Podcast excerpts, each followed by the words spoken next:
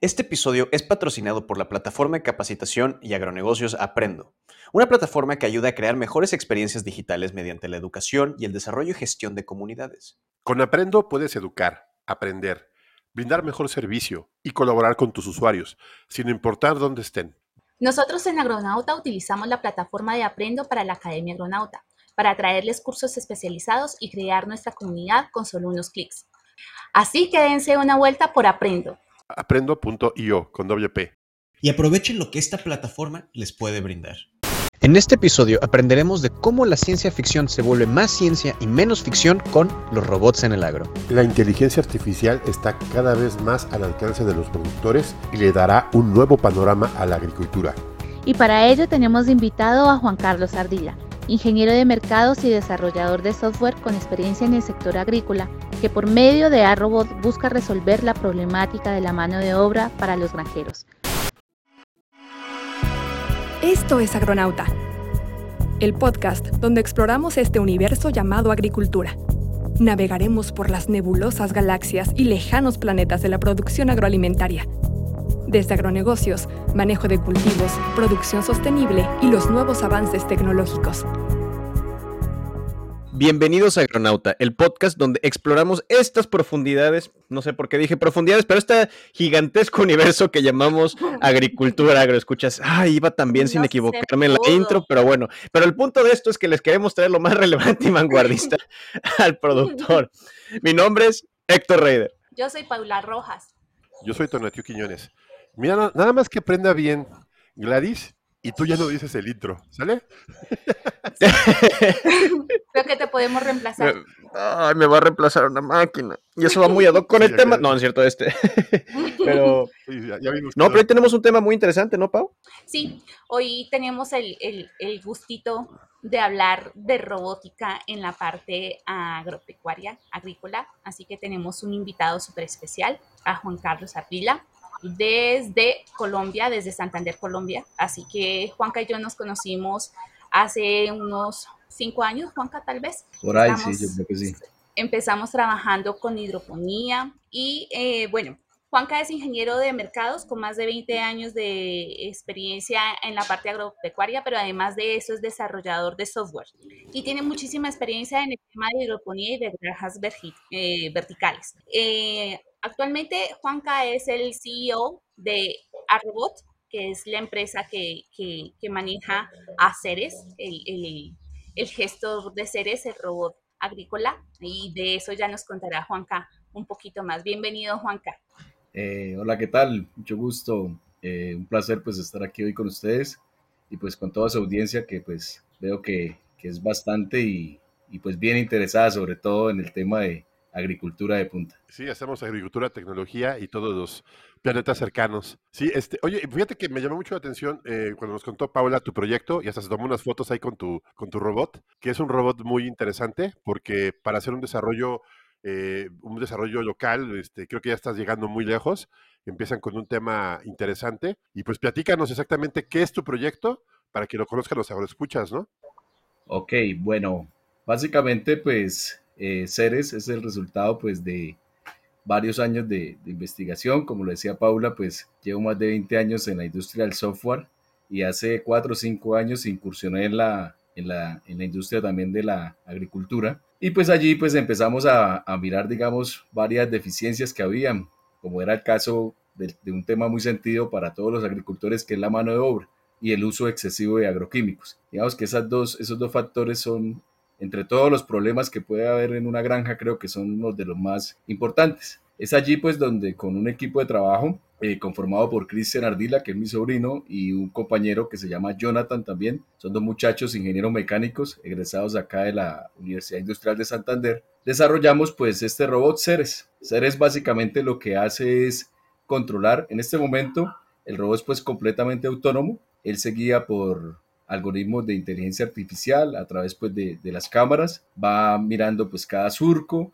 y decide pues ingresar o no, girar a la derecha, a la izquierda y hacer pues las respectivas correcciones dentro de cada línea de cultivo. Eh, pues algo digamos que, que, es diferente a los demás robots que hay en la industria a nivel mundial es que nuestro robot no depende de tecnologías externas como el GPS, que es en el 99% de los casos como se manejan los robots a nivel agrícola, con GPS RTK, que es una tecnología pues que permite que eh, haya solamente 5 centímetros de error y pues como hace un dron o como hace cualquier otro, otro aparato autónomo, lo que hace es seguir unas indicaciones, unos puntos que uno le coloca en un mapa. Básicamente así es como funcionan todos. La diferencia con, con Ceres es que Ceres él va, entre comillas, mirando las líneas de cultivo y como les digo, va decidiendo por dónde ingresar o no. Adicional a eso, pues estamos precisamente trabajando en este momento en una herramienta de See and Spray, que es ver y, y, y Sprayer, que básicamente lo que consiste es el que él va detectando cada una de las malezas que aparecen en el cultivo y eh, va aplicando el agroquímico, ya sea herbicida, fungicida o incluso fertilizante, para eh, erradicar esa, esa maleza. Eso es pues a, grandes rasgos lo que, lo que estamos desarrollando en este momento. Sí, interesante porque eh, eso que estás diciendo primero, que no te bases en un GPS, pues eso, eso es algo como que muy disruptivo, porque normalmente todos los, todos los estamos buscando el GPS, ¿no? Bueno, hasta ahorita creo que es el primer proyecto que conozco que no depende de, GPS. Y la otra, ¿depende de Internet el, el, el, Ceres y depende de Internet? No, para nada. Eh, básicamente, pues, más que todo por el entorno en el que nosotros vivimos acá. Digamos, yo estoy ubicado aquí en Piedecuesta, Santander, y pues aquí en Colombia, digamos que el sector agrícola está un poquito retrasado con respecto a, a incluso lo más básico a nivel mundial. Es, por ejemplo, eso, no hay redes de acceso a Internet. Entonces el robot no necesita internet. De hecho, dentro del robot, dentro de uno de sus microcontroladores, tenemos es un servidor web que cuando hay la posibilidad de ingresar a internet, es lo que hace es que se comunica con una base de datos en la nube para ir guardando, digamos que la información. Ese es como el esquema de trabajo. Obviamente, si hay internet, pues también se puede trabajar de manera remota, se puede trabajar eh, como los drones, por ejemplo, se puede manejar esto con gafas en 3D, en fin, digamos que todas las posibilidades que ofrece el internet pero para su funcionamiento básico pues no requiere, simplemente se le programa los parámetros a través de eh, una aplicación, como les digo, tiene un servidor por dentro, entonces usted puede ingresar a través de un celular, de una tableta, un computador y ingresa los parámetros con los que va a trabajar ese día y ya, no hay ningún otro inconveniente. El tema del GPS, pues hago la, la aclaración por qué no lo, no lo quisimos usar, por dos razones. La primera es porque eh, en las pruebas que hicimos con GPS de esta tecnología RTK, como sabemos todos, pues es un GPS, el GPS funciona con satélites. Entonces, si digamos las condiciones meteorológicas o climáticas no son las más adecuadas, digamos, si no coge por lo menos 13, 14 satélites, no puede hacer ese tipo de, triangulación. Eso por una parte. Segundo, porque es otro equipo más que tendría que tener el, el agricultor o granjero, porque tiene que instalar una base y aparte de la base, el robot también con otra antena. Y la tercera, pues es el costo. El solo costo de un GPS RTK puede estar alrededor de los 7 mil dólares más o menos para este tipo de aplicaciones, que tenga, como les digo, una precisión de máximo 3, 4 centímetros, porque pues digamos que las calles entre los surcos de cultivo, sobre todo hortalizas, que es donde trabajamos, eh, no dan pues más margen ¿no? de, de maniobrabilidad.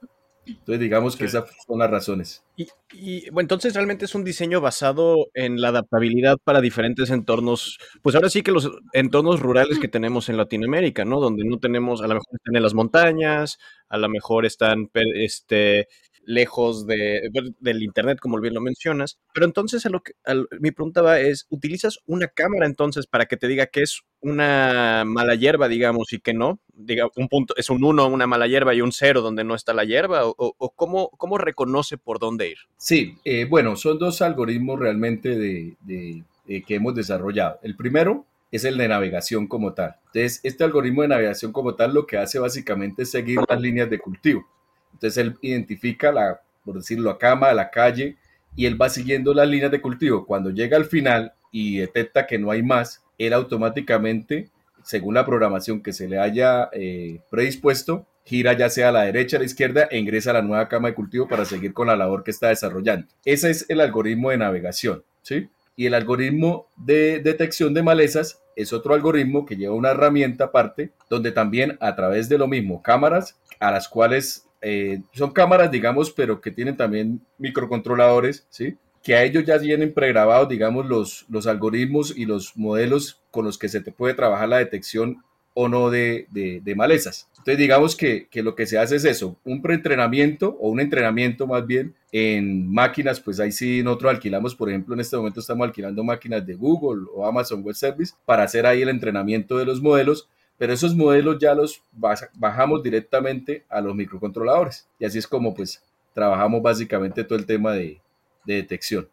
Juanca, una pregunta, cuando cuando estabas empezando a desarrollar, que pues yo he seguido un poquito de cerca el desarrollo de tu robot, eh, empezaste con el tema de imágenes y de fotografía, ¿verdad? Con el tema de, cómo ubicar eh, las, las lechuguitas, que es el, primer ensayo que, empezaste a desarrollar y las características que presentabas. Eh, esta, esta mm, herramienta sigues teniéndola, mm, la incluiste también o ya ha evolucionado? Sí, pues bueno, lo que pasa es que pues obviamente se ha, se ha avanzado y se ha optimizado, digamos, que, la tecnología y pues estos algoritmos para llegar pues a lo, a lo que estamos. Obviamente sí arrancamos con, con algo básico, digamos, creo que, que, ahí es donde venía la pregunta también de ustedes, si necesitamos de pronto internet para eh, identificar las imágenes, como funcionan muchos, muchos algoritmos, eh, o si necesitamos, por ejemplo, también al principio empezamos con eh, PCs,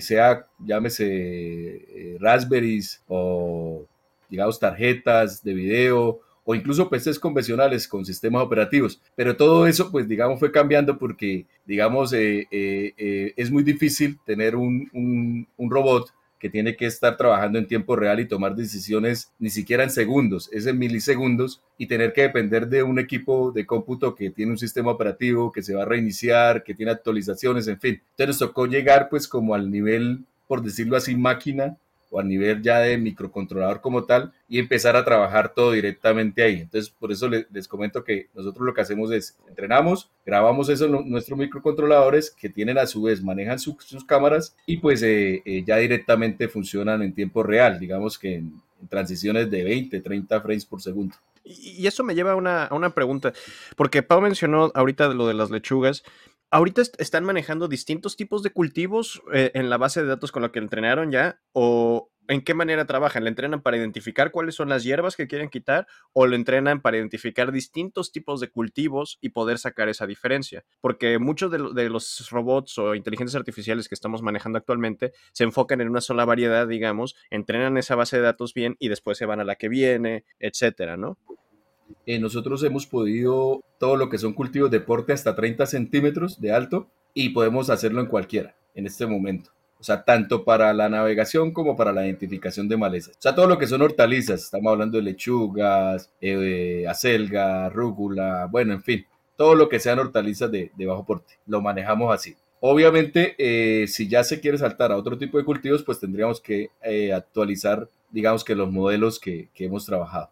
Tú eres, e, eres ingeniero en sistemas, eres ingeniero en mercados, este, eh, eres, una persona que no está pegada a las partes biológicas. Este, digo, nosotros somos como experiencia, aquí tienes un biotecnólogo, tienes una persona especializada en, en sustentables y una microbióloga. Nosotros como nos acercamos de la otra parte, o sea, de la parte biológica hacia la parte tecnológica, tenemos otra visión. Pero para ti, el haber llegado de la parte tecnológica a la parte biológica, es, una, es como que un paradigma algo rudo porque normalmente les cuesta trabajo a veces pensar en la planta. o sea, piensan que todos son sistemas, que todos son fierros, que todos son eh, electrones, que todos son imágenes, y al final ponen a la planta. Este, yo creo que ese dilema ya lo pasaste, lo pasaste y te, tocó aprender de, de, agricultura, porque obviamente estás haciendo agricultura, ¿no? Platícame, ¿qué tan difícil fue para ti este, este, tomar esto? O sea, a ti como ingeniero en sistemas y que sabes de, inteligencia artificial, ¿qué tan difícil fue para ti la parte biológica? Bueno, pues ahí sí tengo, eh, digamos que una ventaja y es que como les había comentado con Paula, eh, yo hace más o menos cinco años eh, digamos que empecé con un cultivo hidropónico de lechuga. Entonces, digamos que ya ese, camino también lo había recorrido el de sembrar, eh, digamos que convencionalmente, y pues ahí aprendí, digamos, cómo es que funciona el tema, los nutrientes, que los nutrientes mayores, los nutrientes menores, que bueno, que el tema de plagas, enfermedades, digamos que hice un curso intensivo de, todo el tema agrícola. Y pues también eh, eh, por parte de mi familia, mi papá tiene una, una finca de palma de aceite, digamos que siempre he estado como relacionado con el tema agro. De hecho, pues, pues es también una de mis grandes pasiones, digamos, el tema agrícola. aquí donde estoy ubicado, aquí vivo yo campestre, o sea, a mí no me gusta, digamos, la, casi la ciudad, por decirlo así, el, el estar encerrado en una oficina o eso, sino trabajo siempre como estilo más, más campestre. Entonces, digamos que fue mucho más fácil, ¿sí? Hacer ese acercamiento que, que tú mencionas de, de, de, la parte eh, biológica a la parte de, sistemas. Entonces, digamos, aquí lo que yo hice fue como un compendio en estos dos, tres últimos años de, de, esas dos pasiones y pues como mirar cómo se complementaban y qué necesidades pues había muy sentidas en, en, la una y en la otra. Sí, y también fíjate que es una parte interesante porque si te das cuenta, que tú que te dedicas a lo que está ahorita de moda, en boga, de fuerza, que es inteligencia artificial, reconocimiento de imágenes, uso de robots y toda esta parte para lo que es la parte este, tecnológica en el agro. Y hablamos que hay muy pocas empresas que yo puedo, te puedo enumerar que tienen resultados. Principalmente son de, drones, ¿no? Pero ya sí, una, una tecnología tan aplicada, estás, estás presentando un problema eh, por ejemplo, si te dijera que estás haciendo esta actividad en Europa o en Estados Unidos, pues no sería tan tratador, pero hacerlo en, América Latina, como estamos, estás planteando en tu proyecto, estás planteando dos cosas interesantes. No tengo internet, no tengo acceso a tecnología de alto valor, pero sí tengo mucha inventiva y tengo acceso a las tecnologías pues como tú lo mencionaste, Google, eh, TensorFlow, Python, supongo que eso es lo que están trabajando este, están trabajando eh, GPUs, están trabajando...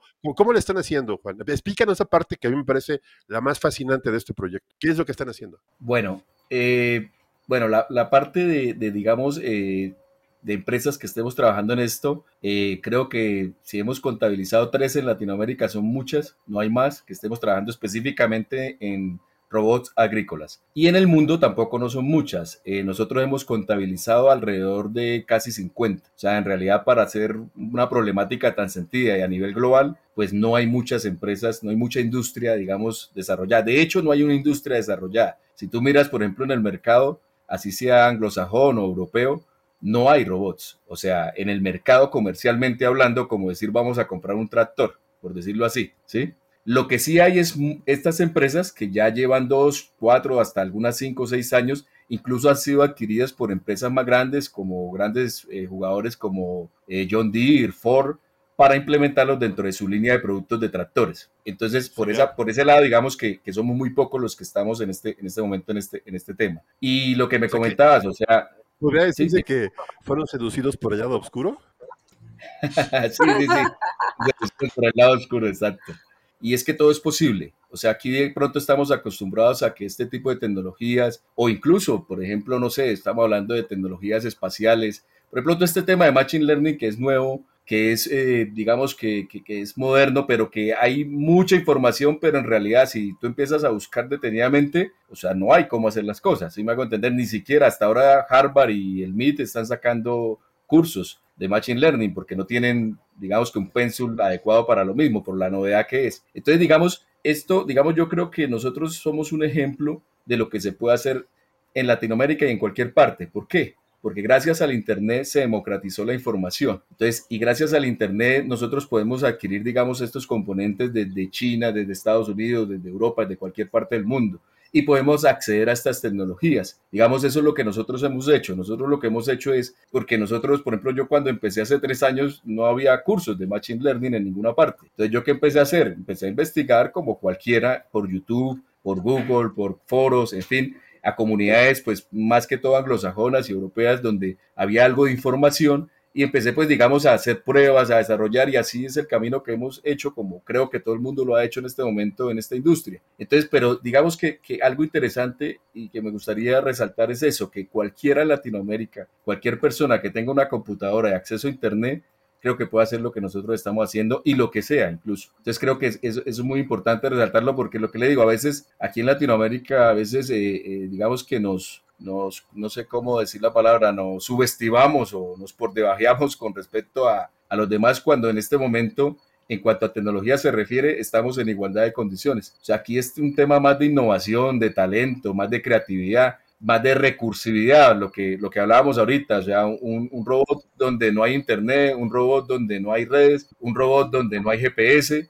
Entonces, sí, es más, un tema como de recursividad y de talento que, que incide del acceso a la tecnología como tal. Y, qué chistoso que menciones eh, eso justamente porque algo que yo he notado sobre todo en, en, los países pues latinoamericanos, que es mi conocimiento de, de, los llamados países en vías de desarrollo, ¿no? Que eso es algo que se puede discutir ese término, pero este es justamente que la gente que aprende en, nuestros países, en, como Latinoamérica, aprendemos a sacar provecho de las oportunidades que tenemos, ¿no? Y me he topado muchas veces que eh, profesionistas latinoamericanos se van a Estados Unidos, se van a Europa y, llegan a los laboratorios y tienen todos los juguetes del mundo, saben utilizarlos, pero también saben trabajar sin ellos. Mientras que sacas a los profesionistas de estos otros lugares que tienen acceso a todas estas oportunidades y llegan a un país como los nuestros y se topan con paredes todo el tiempo, como tú lo mencionas, ¿no? Que el Internet, esa es una básica. La mayoría de las, de las tecnologías de monitoreo que tenemos utilizan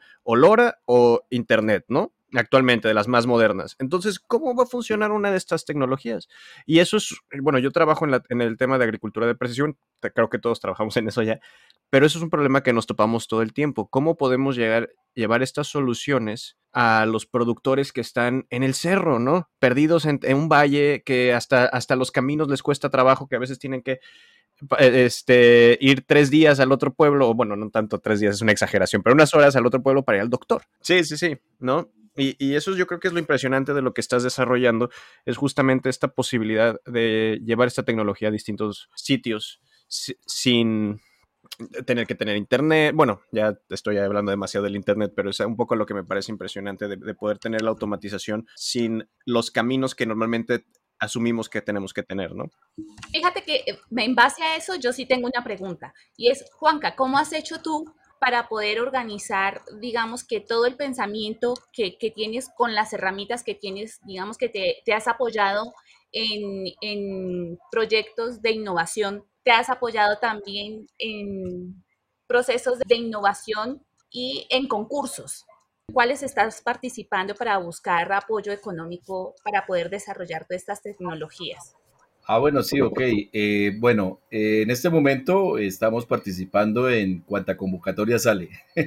La verdad es esa. Estamos, por ejemplo, en Way Combinator, Agrofunder, 500 startups. Cerramos ayer, eh, le dimos al botón aplicar. en fin, Innova aquí en Colombia. Estamos eh, eh, participando en muchas convocatorias. Primero, pues obviamente por el tema de recursos, porque ya estamos pues en una etapa donde necesitamos introducir esto, eh, ya sea en el mercado americano o aquí en el mercado latino, pero digamos donde se pueda, digamos, que, ver la, la trascendencia de, del impacto de la mano de obra. Eso por una parte. Y lo otro que pues eso es muy interesante porque con eso también hemos aprendido a organizarnos. Por ejemplo, todos queremos entrar a Way Combinator pero resulta que no sé si muy pocas personas, o por lo menos yo no lo sabía, que Way Combinator tiene un programa que se llama School Way Combinator, que hasta donde sé y hasta donde he hablado con personas que han ingresado al, al, al, programa me dicen, es lo mismo que le dicen allá, solo quítele la plata, pero es lo mismo. Y la verdad yo me puse, por ejemplo, a hacer ese programa que es completamente gratis, se registra uno en la página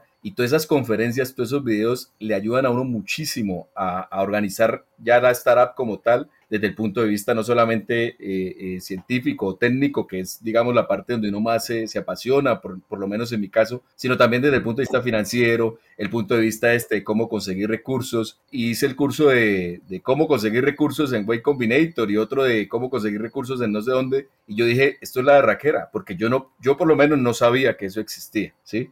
O sea, yo soy emprendedor hace más de 20 años y hace 20 años para emprender era muy difícil, era muy complicado. De hecho, yo me gané unas cuantas convocatorias aquí de concursos privados, pero, pero era muy complicado y, digamos que salir al mercado también era muy complejo, no había redes sociales, no había nada de eso. Y yo seguí pues una carrera en el campo del, del, software hasta hace cinco años que pues vendí mi empresa y pues yo hasta ahí pues era lo que sabía del emprendimiento. Pero la verdad es que todo este boom que ha habido durante los últimos siete, ocho años del ecosistema en Latinoamérica, sobre todo eh, de cómo acceder a recursos, de cómo, eh, digamos, cada vez más fondos de inversión llegan a Latinoamérica a financiar recursos y cada vez más salen convocatorias, la facilidad, porque es que a mí me parece increíble que uno llene un formulario, le hagan dos entrevistas y le den 50 mil, 100 mil dólares. O sea, para mí todavía eso es increíble, pero es cierto y es lo que está pasando. Vale la pena eso, resaltar de que hay que, digamos, que empaparse mucho de todos estos temas, participar.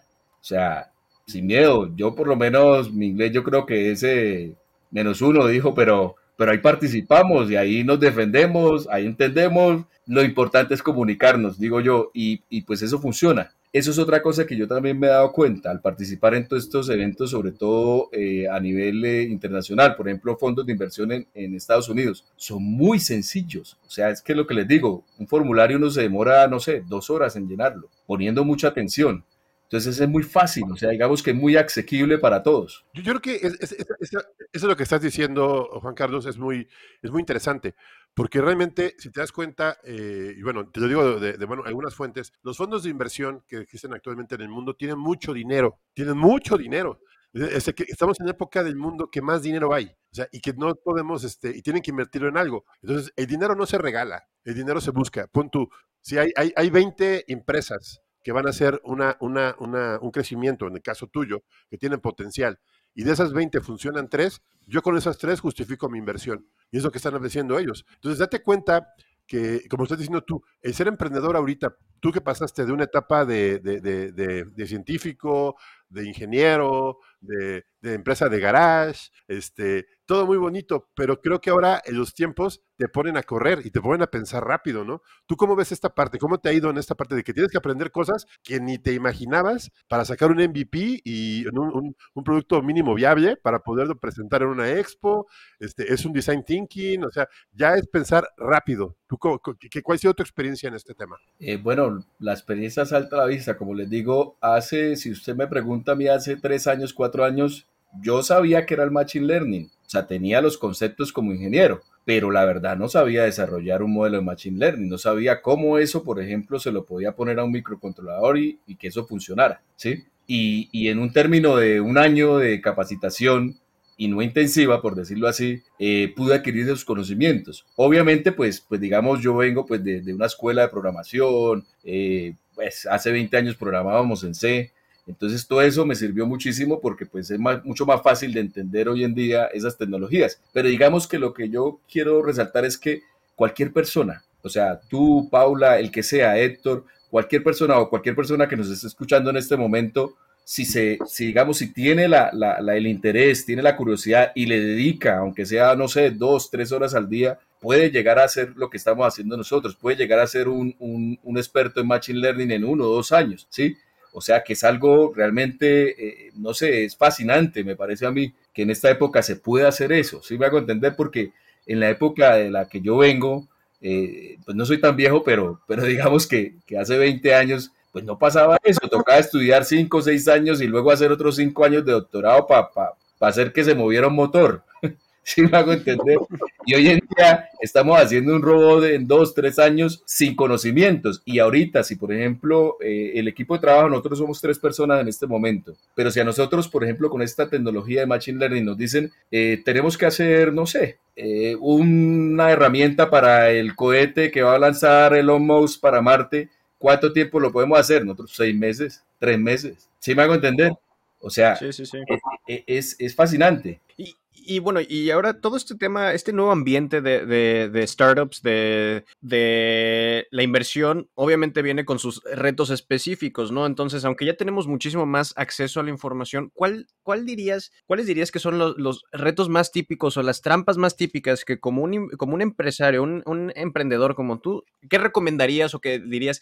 cuídense de esto, esto es lo más probable que se topen porque es un ambiente peligroso, es un ambiente donde que tenemos que empezar a crecer un poco el colmillo de muchísimas pero también de muchas trampas, por así decirlo. Sí, sí, por ejemplo, eh, hay algo claro y es que, digamos, está muy de moda participar, como les dije ahorita, nosotros estamos en todas las convocatorias. Vamos a hacer una empresa, pero como con el propósito de participar en una convocatoria y que nos financien. Pero, pero al final, o sea, siempre una empresa lo que tiene que hacer es solucionar un problema, solucionarlo bien y vender esos productos en el mercado, O servicios, si es una empresa de servicios, por ejemplo, de software.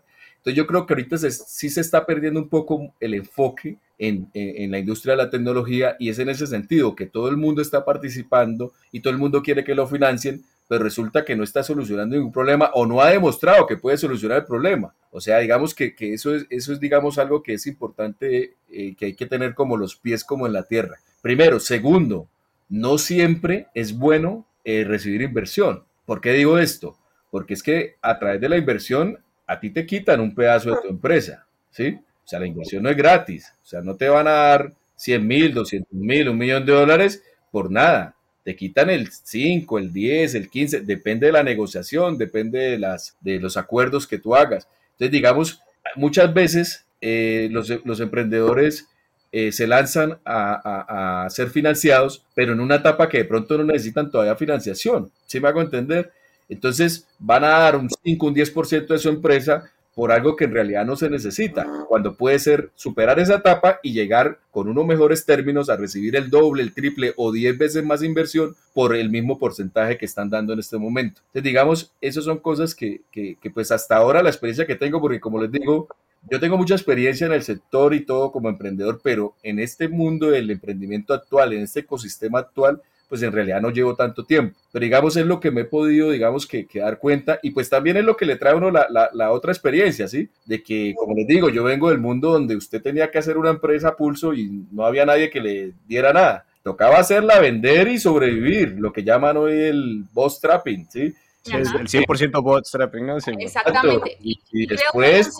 Y funcionamos muchos, muchos de esa manera. O sea, la mayoría de emprendedores hacemos eso, porque no tenemos alternativa. Pues pues sí, no, o sea, digamos que, que hoy en día está en este tema de los fondos de inversión, pero recuerden, no es gratis, ¿sí? Entonces muchas veces, ahora, tampoco todas las industrias ni todas las empresas son escalables y quieren ser unicornios o van a ser unicornios, porque es que estos fondos de inversión lo que buscan son ese tipo de empresas, empresas que crezcan exponencialmente y puedan llegar a ser unicornios. Unicornio es una empresa que puede valer más de mil millones de dólares. Entonces, digamos que tampoco todos apuntamos a ello, ¿sí? O sea, porque tampoco de pronto el mercado, el negocio en el que estamos, pues no es ese. Entonces, ese bootstrap sigue funcionando para la mayoría de las industrias y seguirá funcionando por siempre, porque como les digo, no es, digamos que obligación, sino que yo he visto, pues últimamente, que, que sí es como obligación y como que es moda, o más obligación, es como una moda estar esto participando en fondos de inversión, lo cual pues, eh, eh, digamos, se tiene que analizar caso por caso y mirar en la etapa en la que uno esté y ver si sí vale la pena o no, porque si no es mejor seguir con el, con el, con el financiamiento tradicional.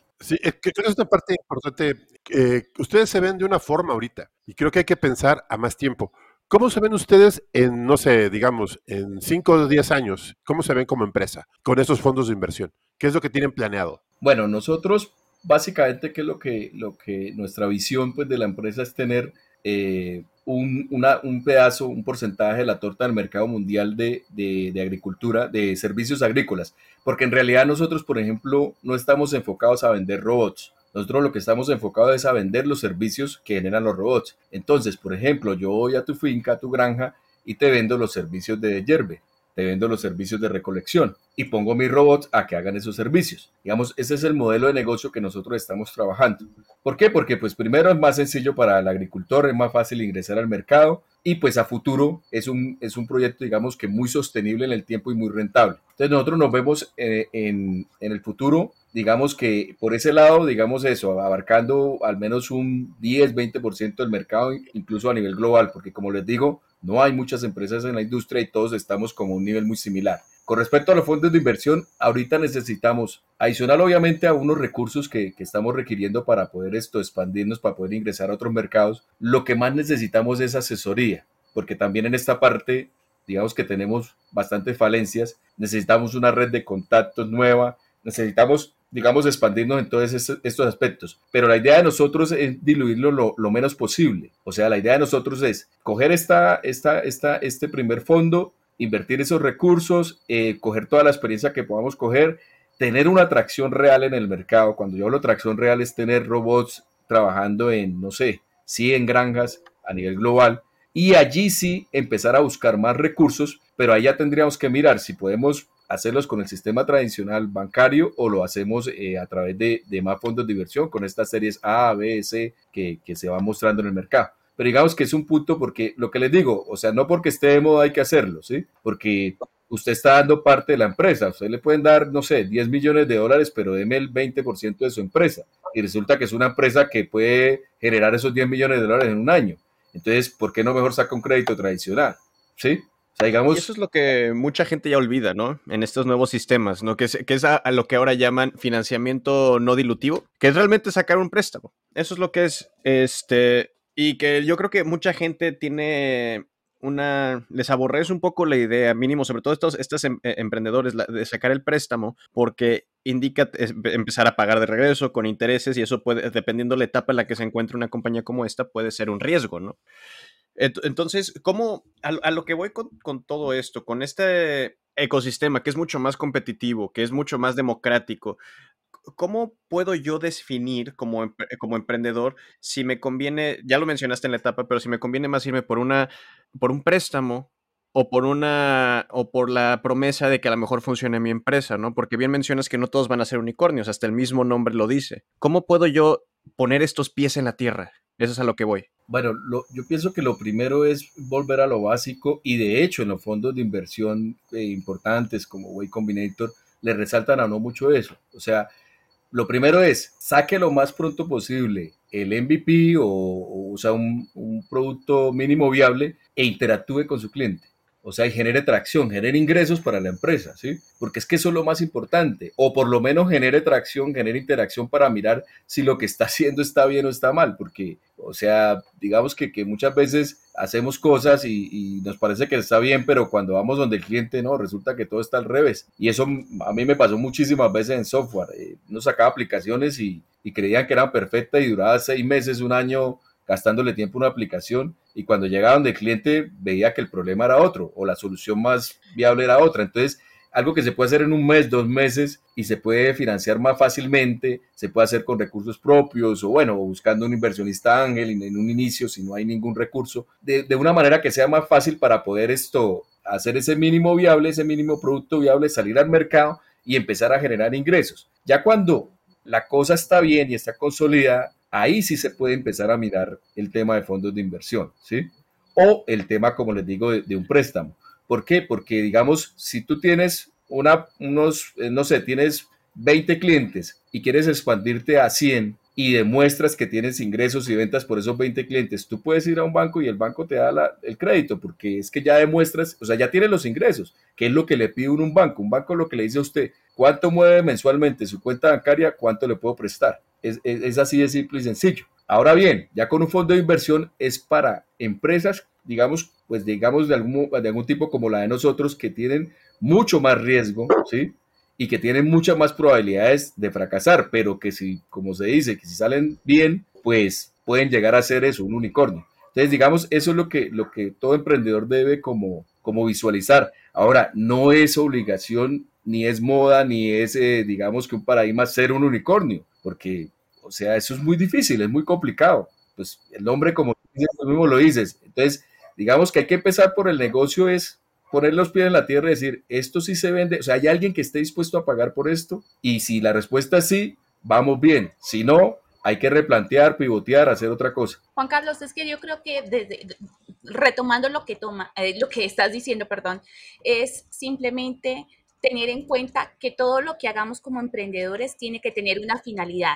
Y además de eso, tenemos que ser conscientes de que todo lo que hagamos también tiene un costo. Entonces, si dentro de todo lo que estamos desarrollando y todo el pensamiento, la idea que tenemos a desarrollar, no tenemos la certeza de que definitivamente va a tener un costo, estamos equivocados. ¿Qué, ¿Qué, crees tú que deberíamos tener los emprendedores en nuestra caja de herramientas para afrontar el hecho de que tenemos que pagar un precio para, para poder desarrollar algunas cosas. O sea, ¿cuál, cuáles serían esas cosas que tú dices, eh, tenemos que tener esto, esto y esto para poder desarrollar una idea y llegar al punto que queremos? Bueno, yo pienso que lo, lo primero es, eh, como tú lo dijiste, salirse de la caja. O sea, lo primero que tenemos que tener claro es que todo es posible. Vivimos en la era de que todo es posible. O sea, de que cualquiera, con, como les digo, con una computadora e internet puede hacer lo que sea. Entonces yo creo que eso es lo primero que, que, debemos romper ese paradigma, sobre todo acá en Latinoamérica,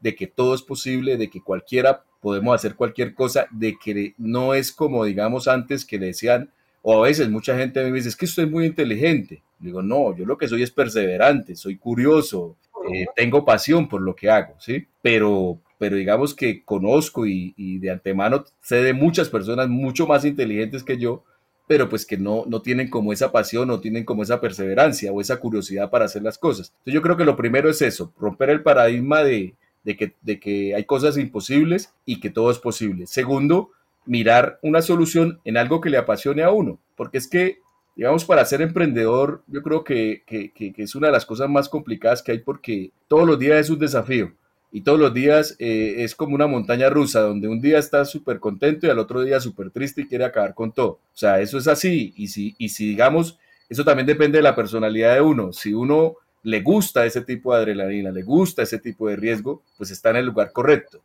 Pero si no, pues no porque es, muy complicado y, se convertiría también como en algo estresante y como decimos en Colombia, se daría uno mala vida todos los días por, por estar en ese, en ese entorno. Entonces yo creo que también es eso, definir qué nos apasiona, qué es lo que nos gusta hacer, ¿sí? Tenerla muy clara para poder decir, bueno, y sobre eso que me apasiona hacer, ¿qué problemas hay? ¿Sí? Por ejemplo, en el tema del agro, ¿qué problemas hay? Yo identifiqué, hay un problema de mano de obra, la gente no quiere trabajar en el agro. Es muy difícil porque ocho horas al sol y al agua es un tema muy complicado. Entonces vamos a desarrollar una solución para poder suplir esa escasez de mano de obra. ¿sí? Entonces digamos que esa es la, la, yo creería que esas, esos, esos, es como los dos componentes más importantes. Ya el resto, pues digamos, vienen por añadidura porque como les digo, hoy en día hay muchos recursos, hay muchas plataformas, hay muchas convocatorias, hay, bueno, en fin, uno, por ejemplo, cuando participa en todas estas convocatorias y llena estos formularios, empieza a redefinir la empresa, empieza a cambiar, porque uno llega y cuando le hacen esas preguntas de que como, defíname en 100 caracteres lo que hace su empresa, uno empieza a pensar, bueno, pero qué verdad lo que hacemos. No, nosotros hacemos robots, no, nosotros hacemos machine learning, no, nosotros identificamos, no, no, nosotros proveemos de mano de obra. ¿Sí me hago entender? O sea, eso es muy importante también para uno definir qué es lo que quiere hacer y para dónde va. Fíjate, fíjate que estás pensando, Juan Carlos, regresando un poco, dejando el mundo emprendedor y dejando el tema de tu proyecto, el, concepto de proyecto. Dijiste algo, algo bien interesante. Ya no hay gente que quiera trabajar en el campo. A mí, a si me lo hubieras dicho hace unos años, no te hubiera dicho, no, pues como crees, si, si no hay dinero pero sí me queda claro, y yo lo veo todos los días acá, en, yo estoy en Jalisco, en México, que la gente ya no quiere trabajar o le cuesta mucho trabajo al productor encontrar mano de obra. Creo que los, ahora sí, ahora sí puedo decir que los robots son una necesidad en el agro. Y porque ya lo, veo, estoy viendo, o sea, y además que hace poco platicábamos, eh, Raider y yo, sobre el tema del uso de, de, este, de, robots en la agricultura, por ejemplo, en, el, en, el, en la uva, en, este, en, las berries, en todo ese tema y ahora en otros proyectos, por ejemplo, en el aguacate, en, en, otros, creo que ya es una necesidad. Por eso, al principio estuvimos dicho hace unos tres años, no, como que esto ya no es necesario en América Latina, hay suficiente mano de obra, pero ya no, o sea, la gente ya no quiere trabajar en el campo porque es muy pesado. Tu, tu, tu, tu innovación, ¿cómo combina esta idea y, y qué tan conveniente sería para el agricultor? Porque, por ejemplo, si manejas hortalizas, porque ya vi fotos de tu robot que vamos a poner en nuestras redes sociales, estar agachado es la muerte.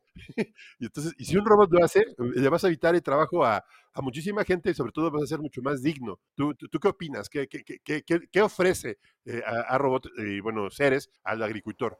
Y a los trabajadores, obviamente, ¿no? Sí, pues e, esa es una de las principales razones eh, por la que creamos seres, porque digamos que, como les digo, yo he vivido esos procesos, eh, los he hecho, eh, digamos, y lo que les digo, yo por lo menos soy capaz de sembrar, no sé, una hora, dos horas de lechugas, pero más no. O sea, hasta ahí llego, porque es, es realmente agotador. Es, es, muy complicado y por eso entiendo pues que la gente no quiere hacer ese tipo de trabajos, porque en realidad son trabajos repetitivos, no generan pues como ningún tipo de, de, de, de animación, de pasión, de absolutamente nada sino es algo que se hace por necesidad básica, como se dice. Entonces, lo que nosotros ofrecemos es eso, es un agricultor cuando adquiere un robot de nosotros o cuando adquiere nuestros servicios, pues básicamente primero se quita el problema de la mano de obra, de la escasez de mano obra. El problema también que hay de que no hay la disponibilidad suficiente. Por ejemplo, miren, en el mercado americano nosotros hemos hecho esta investigación y eh, el, el 90% de los trabajadores que hacen los trabajos de agricultura en California son importados de México y Centroamérica.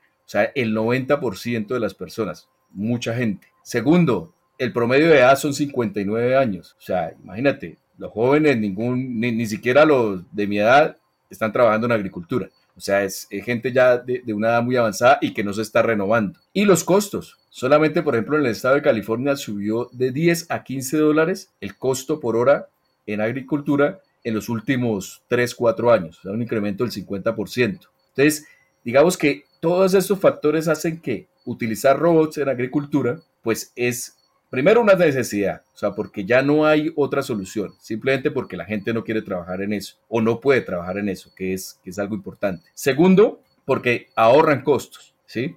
Y tercero, que es la otra parte importante, también ya la parte eh, medioambiental. Por ejemplo, sabemos que pues, el uso de medio de, agroquímicos, herbicidas, eh, que contaminan completamente los cultivos porque no distinguen del cultivo de las malezas, sino se esparcen completamente, hacen pues que la agricultura sea, sea inviable a futuro. ¿sí? ¿Qué es lo que hacemos, por ejemplo, nosotros con la herramienta de, de, de spray? La herramienta básicamente lo que hace es identificar solamente la maleza y echa el spray en solamente la maleza. Entonces no, las, no está contaminando el cultivo, se ahorra un 80% de agroquímicos, sea herbicida, puede también hacer uso de herbicidas eh, orgánicos. O sea, en fin, se abre un abanico de posibilidades que antes no habían con las tecnologías actuales, porque digamos que es muy costoso, porque imagínate tú poner a una persona para que identifique cada una de las malezas en un cultivo y, le eche el herbicida. Es, realmente no, es viable, mejor dicho, económicamente hablando. Entonces, eso es lo que nosotros ofrecemos básicamente. Sí, es, fíjate que esa, esa, eso que estás diciendo, nosotros lo vimos con, con Trimo, este, eh, eh, sobre todo por la herramienta que tiene ellos, es bastante eficiente, es para extensivo, para productores que tienen este, necesidades muy grandes, pero para el pequeño agricultor como que es un poco complicado, ¿no? Y también, por ejemplo, eso lo, he visto, lo hemos visto, por ejemplo, el manejo del NDVI o algunos índices de, maleza, que supongo que creo que es lo que ustedes manejan. ¿O es, así es como lo está trabajando, Juan Carlos? Sí, lo que pasa es que la ventaja que nosotros tenemos sobre alternativas como, por ejemplo, los drones, es que nosotros vamos caminando uno a uno las plantas, uno a uno el terreno. El dron de todas maneras va por encima, ¿sí?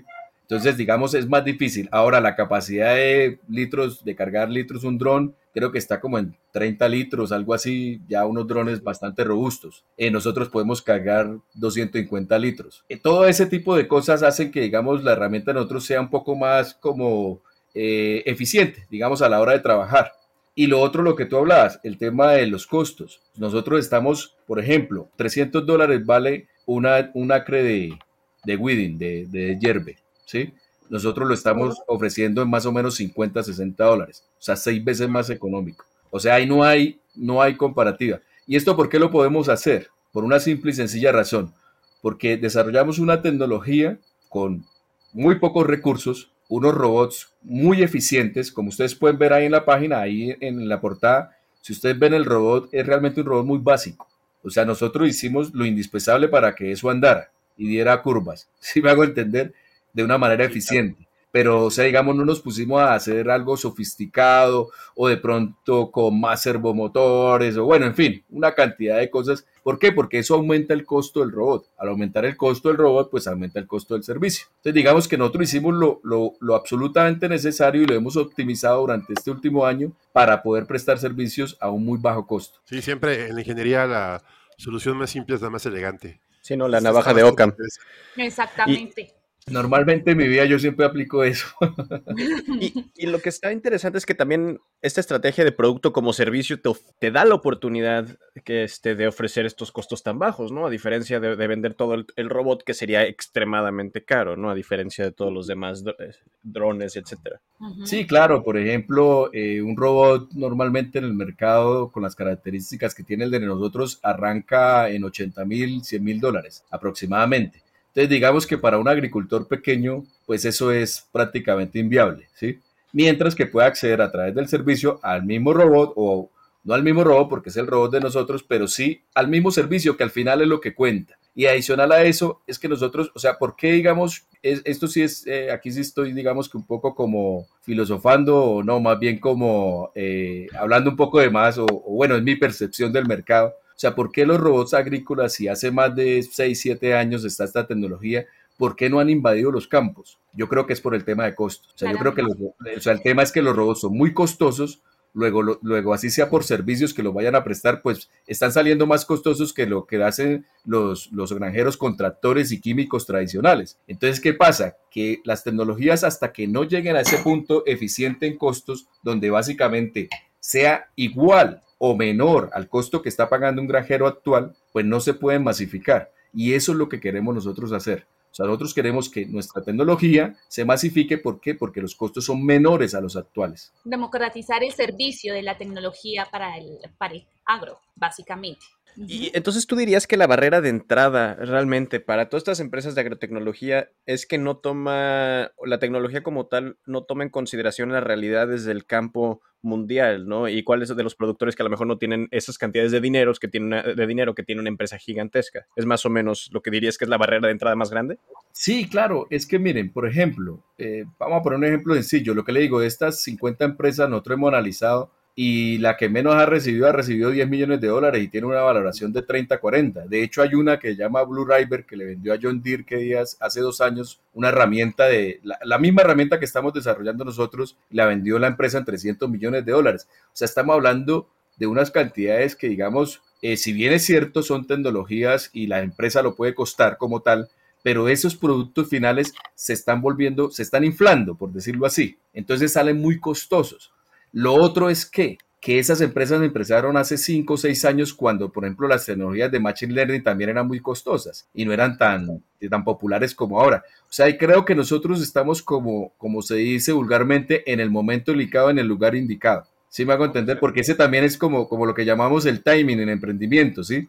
Muchas veces uno desarrolla productos o, ideas muy buenas, muy innovadoras, pero no es el timing, no era el tiempo para ese mercado. Y creo que eso es lo que le ha pasado a muchas de estas empresas. O sea, que empezaron a desarrollar esto hace 6, 7 años, llevan todo ese desgaste y tienen esas tecnologías donde ya renovarlas pues es muy costoso porque sería empezar de cero, pero que llegamos eh, eh, competidores como nosotros, donde ya tenemos y podemos adquirir, digamos, estos eh, equipos de una manera mucho más económica y mucho más accesible, entonces podemos lograr este tipo de, costos. Entonces yo creo que, que esa es la, la Obviamente, como les digo, pues es una opinión muy personal de lo, pues, de, lo que he estudiado el mercado, de lo que he visto, porque pues eh, obviamente nos toca estar todos los días eh, pendientes de, la, de, la, competencia, de lo que están haciendo. De hecho, pues tenemos ahí ya como, como los, los seguimos y nos siguen, porque también si ustedes miran los, los, los las views de los videos de, de, robots agrícolas no son muchas, entonces es fácil como identificar eh, la qué, qué, es lo que estamos haciendo, quiénes somos los que estamos, como se dice. Sí, pero, por ejemplo, hoy Juan Carlos, yo veo algo bien interesante. Estoy viendo mucho el tema de Lean Startup, Lean, o sea, ser rápido, ágil, el diseñar rápido y sacar rápido. Y eso, por ejemplo, para ustedes es muy, muy fácil, pero para una empresa grande que se dedica, a, por ejemplo, a BB, Siemens, General Electric, que tiene que una cadena productiva muy grande, es más complejo. Me parece muy interesante y creo que eso es lo más rescatable que yo tengo, que me da mucha, mucho gusto oírlo de, de una empresa así como tú, pues como ustedes, que son muy ágiles, están pensando rápido. Y qué bueno, qué bueno que están en el momento. Y la otra es, ¿dónde pido mi robot? w a. Ahí pueden empezar a hacer sus, sus, pedidos. No, pues lo que sí quiero aprovechar de pronto acá con el podcast, ya que, ya que me dan la oportunidad, es invitar de pronto a granjeros, sobre todo eh, en este momento estamos buscando en el área de California. Si alguien nos está escuchando en este momento y quiere probar nuestro producto allá, pues estamos completamente abiertos. Nos pueden conseguir en la página www.arobot.io y pues estaremos atentos. De igual manera, pues eh, el tema de inversión, si hay alguna inversionista ángel o alguna granja, porque nosotros, eso es otra cosa que hemos visto, no hay granjas, no hay granjeros como inversionistas de robots agrícolas. Si me hago entender, o sea, es algo eh, que me parece incluso muy paradójico porque eh, digamos que serían los primeros interesados en ser socios, por ejemplo, una empresa como la nuestra. Si me hago entender, y nosotros también, pero no hay, o sea, en el mercado no hay, todos los socios son eh, fondos de inversión, empresas pues ya grandes, como les digo, John Deere, Ford, Cuota, que son aquellas empresas pues que distribuyen tractores a nivel mundial y pues obviamente están muy interesados en, adquirir empresas como la nuestra. Ok, no, te, no, te, dejes seducir por el lado oscuro, piensa muy bien.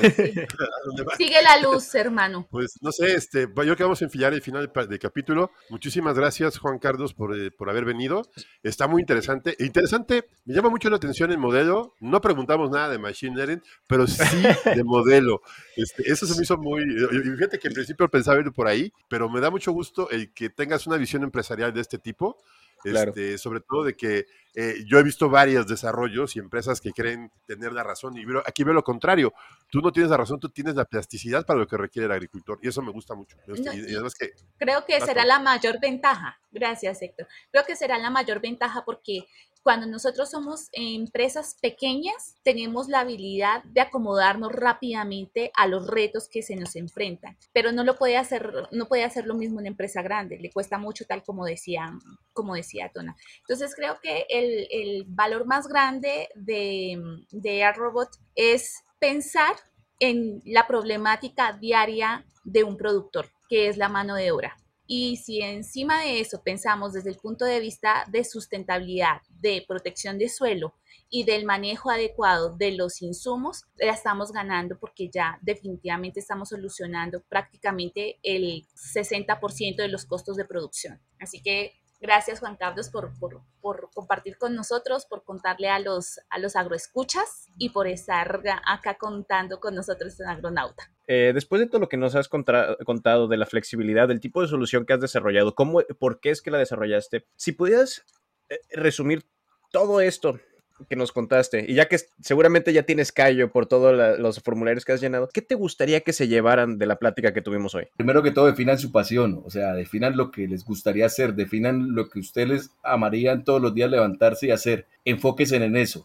Y si no, y si lo quieren hacer desde el punto de vista tecnológico, están todas las herramientas dadas, están ahí los recursos en Internet. Solamente es cuestión de, de organizarse, dedicarle un poco de tiempo y de ser apasionado, de ser curioso para, para hacer estas cosas. Veo mucho en, nuestro entorno de que hay muy buenas ideas, hay gente con muchas ganas, hay gente con, con, mucho emprendimiento, pero que lo único que le falta es creer en sí mismo, ¿sí? Y no solamente esperar a que, no sé, los europeos, los ingleses, los americanos sean los que nos den este tipo de tecnologías. Aquí hay mucho talento, todo lo podemos hacer estas tecnologías están democratizadas y podemos acceder todos a ellas. O sea, digamos, es, es, eh, para mí eso es realmente fascinante y pues yo cuando lo descubrí lo empecé a aplicar y aquí vamos. Muchísimas gracias por estar aquí. La verdad es que es una plática que nutrió muchísimo. Es, padre saber este, todo este lado de empresarial del emprendedor en, otras partes y con tanta flexibilidad para aplicar soluciones que, que, a lo mejor muchas veces no tomamos este, en cuenta tanto, pero resuelven problemas muy específicos para nuestras zonas, ¿no? Sí, yo, yo te agradezco, Juanca, por estar acá,